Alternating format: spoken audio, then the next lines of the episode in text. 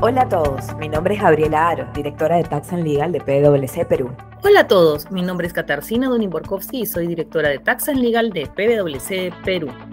Bienvenidos a un episodio más de Infocus, el podcast donde semanalmente desarrollamos las normas y jurisprudencias más importantes en materia tributaria y aduanera, y también analizamos las normas legales y noticias más importantes y su impacto en las empresas. Hola Kitty. Hola Gaby, el día de hoy vamos a comentar dos normas reglamentarias muy importantes que salieron publicadas a finales del año pasado y que debido a la cantidad de normas tributarias que han salido, no las hemos podido comentar, pero que son súper importantes. No sé, empecemos con, creo que las de medios de pago. ¿Qué opinas? Para ponerlos un poquito en contexto, ¿no? El, el, en marzo del 2022, el 3 de marzo del 2022, se publicó un decreto legislativo, el 1529, que modificó la ley para la lucha contra la evasión y la formalización de la economía, ¿no? La ley 28194. Esta es la famosa ley de bancarización que regula eh, los medios de pago, ¿no? Eh, en, este decreto legislativo de marzo del 2022, entre otras modificaciones, estableció, se estableció que para el caso del uso de medios de pago a través de empresas bancarias o financieras no domiciliadas, por ejemplo, depósitos en bancos del extranjero, no se considera cumplida la obligación del uso de medios de pago cuando estos pagos se canalicen a través de empresas bancarias o financieras que sean residentes de países o territorios no cooperantes o de baja o nula imposición, ¿no? Los llamados paraísos fiscales, ¿no? O también cuando se canalicen a través de establecimientos permanentes situados en estos países o territorios, ¿no? Este decreto legislativo introdujo eso para el caso de medios de pago en empresas bancarias o financieras no domiciliadas. ¿Cuáles son los países o territorios? Son los listados en el anexo 1 del reglamento de la ley del impuesto a la renta, ¿no? Que no tengan vigente con el Perú un acuerdo de intercambio de información tributaria o un convenio para evitar la doble imposición que incluya una cláusula de intercambio de información. En este contexto, ahora el 29 de diciembre, una edición extraordinaria, se publicó el Decreto Supremo 323-2022 EF, que lo que hizo precisamente fue modificar el reglamento de esta ley de bancarización, la 28194, para adaptarlo a las modificaciones que había introducido este decreto legislativo de marzo del 2022. ¿Qué cosa interesante señala este decreto supremo? Señala que la SUNAT debe de publicar en su sede digital, ¿no? En su página web, un anexo que contenga por lo menos diversa información, ¿no? Por ejemplo, cuáles son los países o territorios no cooperantes o de baja no la imposición del anexo 1 con las que sí se tenga un acuerdo de intercambio de información tributaria, ¿no? Con los que sí se tenga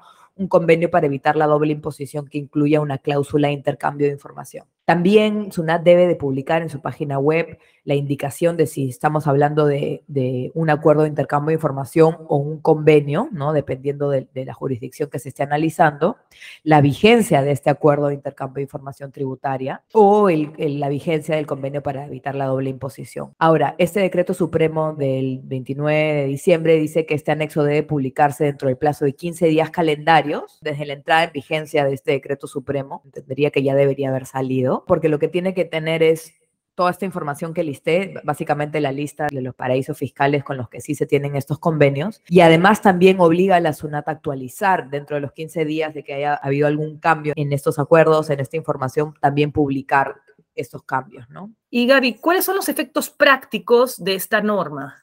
Mira, una cosa bien importante que señalar que el mismo decreto señala expresamente es que sin perjuicio de que a, la fecha no se haya publicado, yo la verdad revisé la página web de la SUNAT antes de, este episodio y no vi ningún tipo de publicación en este sentido.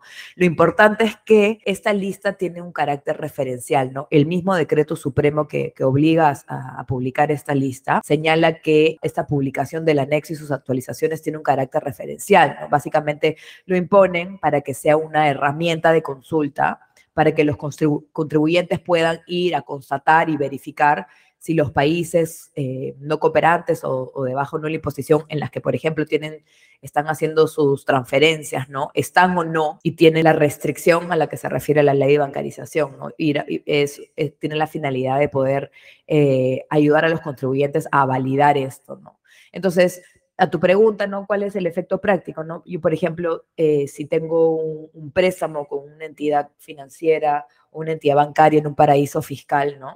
Eh, las transferencias que se hagan eh, a través de, esta, de, este, de esta entidad, se van a entender que no cumplen con los medios de pago porque han sido canalizadas a través de estos paraísos fiscales, ¿no? Salvo que estemos hablando de un territorio que tenga estos convenios, ¿no? Por ejemplo, pensando en Panamá, por ejemplo, yo tengo depósitos en Panamá, recibo y transfiero eh, desde Panamá. Panamá, si bien, como saben, es un, es un país que está en el anexo 1 del reglamento como un territorio de baja o nula imposición. Lo cierto es que los medios de pago sí se aceptarían en la medida que tenemos un, un acuerdo de intercambio de información, ¿no?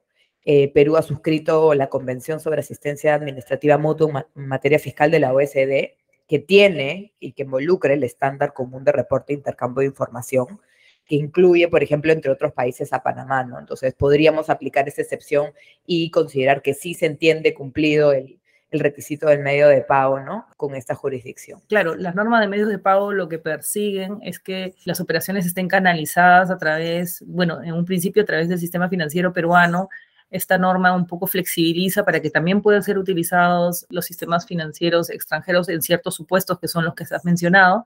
También comentar que hace poco salió una jurisprudencia ¿no? Eh, de la Corte Suprema, también refería a medios de pago, evidentemente no en este tema específico, pero eh, señalando o resaltando ¿no? que el objetivo de la norma es justamente pues, que exista transparencia y si se entienden cumplidos pues, los requisitos de esa transparencia, el que no cumplas con la norma de medio de pago en estricto, pues no debería ser una causal de la pérdida de tu costo-gasto, porque claro, el gran perjuicio en no cumplir las normas de medios de pago es que la SUNAT te desconoce el costo y el gasto.